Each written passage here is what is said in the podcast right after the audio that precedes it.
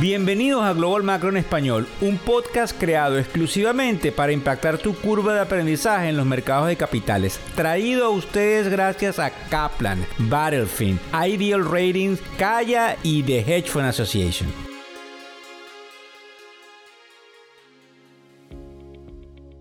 Año 2023. Bueno, ustedes saben, buenas noches, buenas tardes o buenos días, dependiendo de donde nos estás escuchando. Y por cierto, este fin de semana eh, tienen un capítulo nuevo del programa de televisión de Factores Económicos que lo pueden conseguir tanto en factoreseconómicos.com como cuando se inscriban, si es que no lo han hecho todavía, en ese mismo portal para que les llegue todos los días no solamente este podcast, no solamente el programa de televisión, sino indudablemente los titulares diarios del acontecer o de la narrativa del día. Fíjense bien, vamos a hablar hoy del techo de la deuda y vamos a hablar de Venezuela, que está sonando candentemente en los servicios de noticias internacionales, tanto como Bloomberg, yo creo que es interesante que veamos qué es lo que ellos han indagado que sucedió en Venezuela con algún tipo lamentable de corrupción donde está la industria petrolera el día de hoy. Pero antes de eso, desde el punto de vista de última hora, recuérdense que el mercado está cerrado, los que me están escuchando son alrededor de las 4 y 46 de la tarde hora del este de los Estados Unidos.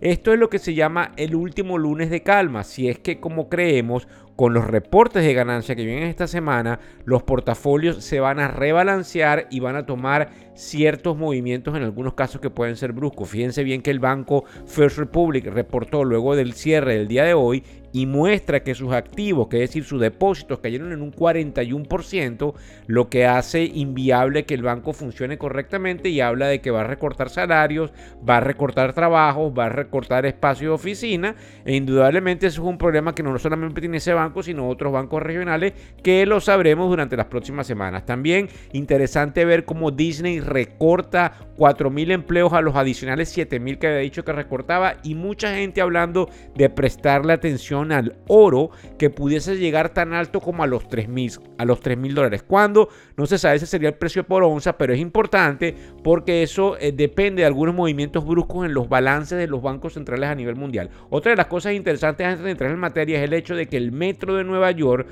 tiene un récord de 4 millones que hizo el pasado jueves. Y precisamente ese número está un poco por debajo de los 5.5 millones que había antes de la pandemia, que era cuando estábamos en situación normal.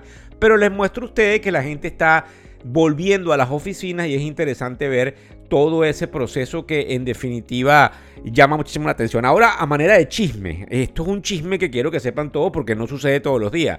El presidente de CNBC, perdón, de NBC, NBC Universal, NBC, dice ayer domingo que se retira por un escándalo que tuvo que ver con alguna colega eh, eh, eh, mujer en una relación, digamos, no aceptada. En segundo lugar, nos despertamos con el hecho de que eliminan a Don Lemon, que es un importantísimo eh, comentarista de la cadena CNN, pero que también Tucker Carlson, que es un importantísimo comentarista de la cadena Fox, también es despedido. Entonces es interesante estos tres cambios que suceden uno tras el otro en las primeras entradas de la semana, porque obviamente está también revolucionando el proceso de los medios. Fíjense bien, desde el punto de vista de las dos cosas que vamos a tratar hoy, que es de la historia de corrupción de Venezuela y del techo de la deuda, son dos cosas que nos importan enormemente, una por el campo petrolero y el otro por lo que podemos ver en Estados Unidos que puede afectar a todos los países del mundo. En el caso del debt ceiling, ya voy con lo de Venezuela,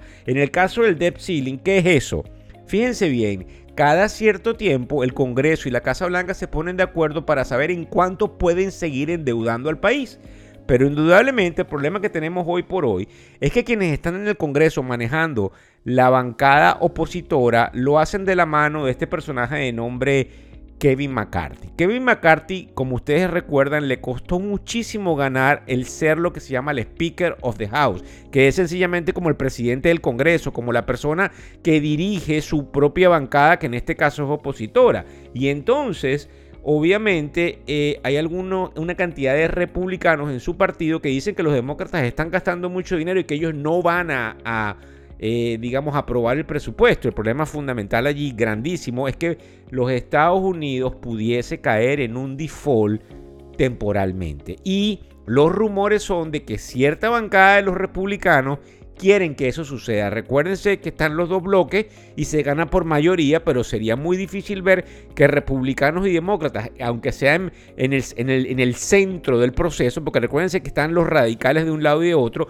se pudiesen poner de acuerdo. Esto es muy interesante, muy importante y nos afecta a todos porque esto es Definitivamente como se mueve la economía en los Estados Unidos en términos de pagos no es, no es algo ligero, es algo que ustedes van a escuchar por allí y quiero que le presten atención. ¿Qué debemos hacer? ¿Cuál es lo que sería, eh, lo que, cómo nos debemos comportar? Con muchísima cautela, porque esto es algo que puede traer ramificaciones al menos en el corto plazo en materia de precios, en materia de financiamiento y una cantidad de cosas y no esperamos que los Estados Unidos caigan en ese fatídico proceso, pero lo van a escuchar también.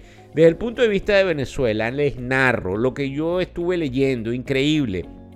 Sale en una noticia del canal eh, de noticias Bloomberg, que obviamente tiene un canal de televisión, pero también tiene uno de los sistemas más importantes de noticias que usan los manejadores de fondo allá afuera. Fíjense bien, resulta que lo que se estaba tramando era una acusación contra compañías intermediarias mundiales de petróleo, tales como Trafigura, Glencore y Vitol.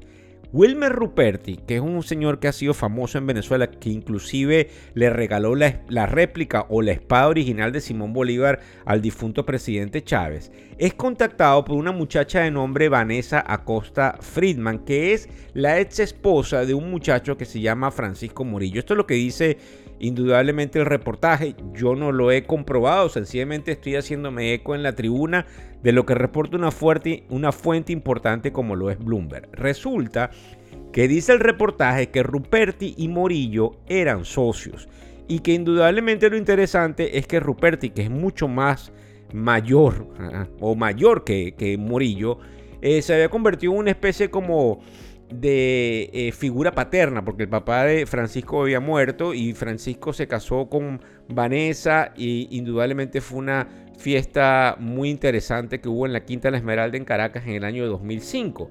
Lo interesante es que durante el paro petrolero fue Ruperti quien ayudó a traer una cantidad de barcos de Rusia con respecto a gasolina para poder ayudar a Venezuela y se ganó la venia del gobierno en aquel momento que era el de Chávez. Ahora bien, resulta que Morillo Luego se mueve porque este señor, eh, digamos, Rupert era quien ayudaba a la compañía de, eh, digamos, trading de petróleo o intermediación de petróleo, que es Trafigura. Morillo le quita los contactos, se mete dentro de petróleos de Venezuela e indudablemente hay una trama que supuestamente existe de corrupción porque había una manera mediante la cual él se comunicaba con quienes tenían los sobres cerrados o las ofertas o, o lo que estas compañías que internacionalmente le compraban petróleo a Venezuela decían que por cuánto compraban un cargamento y él se volteaba con esta gente interna en PDVSA y le daba esos números a Trafigura, a Glencore y a Vitol. ¿Qué es lo interesante acá?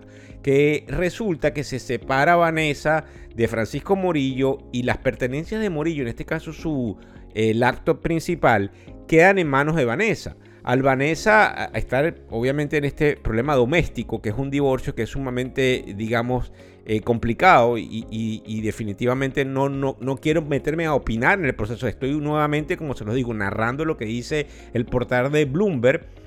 Ella contacta a Ruperti y le dice a Ruperti que tiene la computadora donde hay una cantidad de comunicaciones secretas que ha tenido supuestamente Francisco Morillo.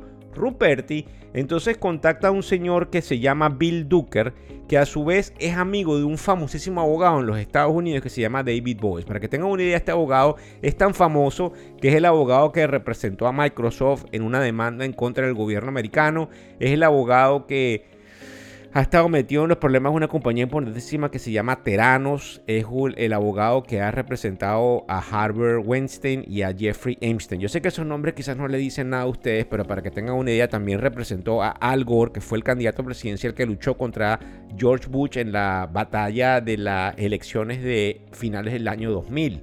Y para que ustedes tengan una idea, este es el abogado que defendió a los sobrinos de Silvia Flores y que logró que los liberaran y los devolvieran a Venezuela.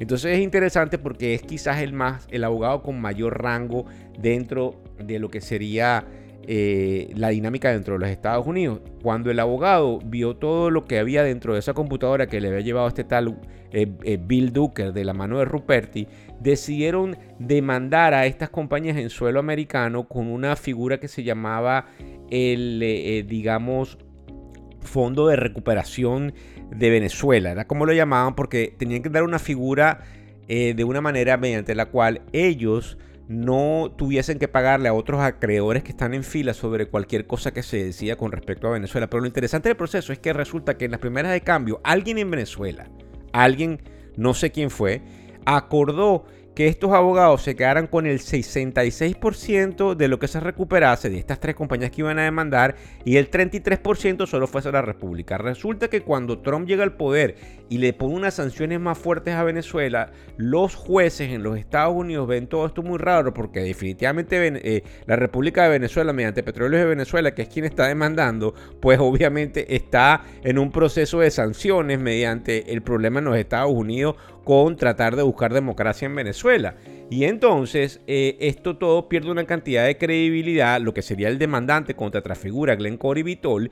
Y además el presidente de Petróleos de Venezuela, que fue quien firma todos estos, digamos, documentos para que estos abogados representaran a Petróleos de Venezuela, está preso por corrupción. Aquí la demanda no prospera, la demanda se cae, vuelven a tratar de ir a un acuerdo los abogados con el gobierno de Nicolás Maduro, donde ahora en vez de 66 y 33 pactan 45 para ellos y 55% para la República, pero fundamentalmente todo se cae. ¿Qué es lo que dice el análisis y por qué nos importa y por qué nos importaría más como venezolanos? Primero como sociedad, porque habla de cómo uno de los productores más importantes del mundo está de capa caída en su industria petrolera, eso ya lo sabemos pero resulta que hay un reflotamiento, algo que viene por allí, y es muy probable que se le entregue la industria a manos privadas, quiero que tengan eso claro, en Venezuela, porque es la única manera de poder controlar el flujo que llega al gobierno, que es el flujo del situado constitucional, que es con el que pagan sueldos y salarios y se mueve el gobierno. En segundo lugar, es también uno de los casos más importantes de corrupción que hay en el mundo entero donde se muestra, si es que fue así, que las empresas internacionales al ver que el país está de capa caída, donde no hay controles, también se están aprovechando. Así que es un problema moral que también existe en el mundo entero. Yo no me quiero meter aquí a Santo Teresito del Niño Jesús, pero es bien importante observar ese proceso. Ahora bien, con respecto a lo que nos acontece con el mercado de capitales, hoy lunes los mercados cerraron un poquito al alza. En el caso del Dow Jones cerró 66 puntos al alza. En el caso del Standard Poor's 500 estuvo bastante flat y en el caso del Nasdaq también estuvo bastante flat, que es una línea recta, pues para no entrar en materia. Con respecto al bono de 10 años, que es el que nos importa, está en alrededor del 3.49%. El Bitcoin ha venido cayendo un poco, está en los 27.445. Recuérdense que estuvimos por encima de los 30.000, muy importante, y quiero que les presten atención, como les estoy diciendo al oro, que está en 1.999,50 centavos por onza. Creo que es importante ese número, porque probablemente lo vamos a ver que el cuento del oro es mucho el cuento de ahí viene el lobo y nunca viene. Así que es bien interesante observar este proceso. Muchísimas gracias por compartir, por seguirnos. No pierdan de vista el programa de factores económicos de la semana y les traeremos. El podcast Global Macro y de Factores Económicos ofrece una visión global de los mercados de valores y dicho análisis es producto de la compilación traída por diferentes fuentes de investigación de mercados institucionales. Por motivos y declaración regulatoria, este podcast no debe ser interpretado como una recomendación precisa en inversiones, bien sea en productos y o vehículos financieros. Y además, sugerimos consultar con su respectivo sector particular de inversiones o su equivalente en caso de suscitarse cualquier duda que pudiese derivarse de nuestra fuente informativa. Este podcast es narrado por Víctor Hugo Rodríguez, quien es un conocido profesor y comunicador financiero, cofundador de la plataforma educativa ilafin.com. Muchas gracias.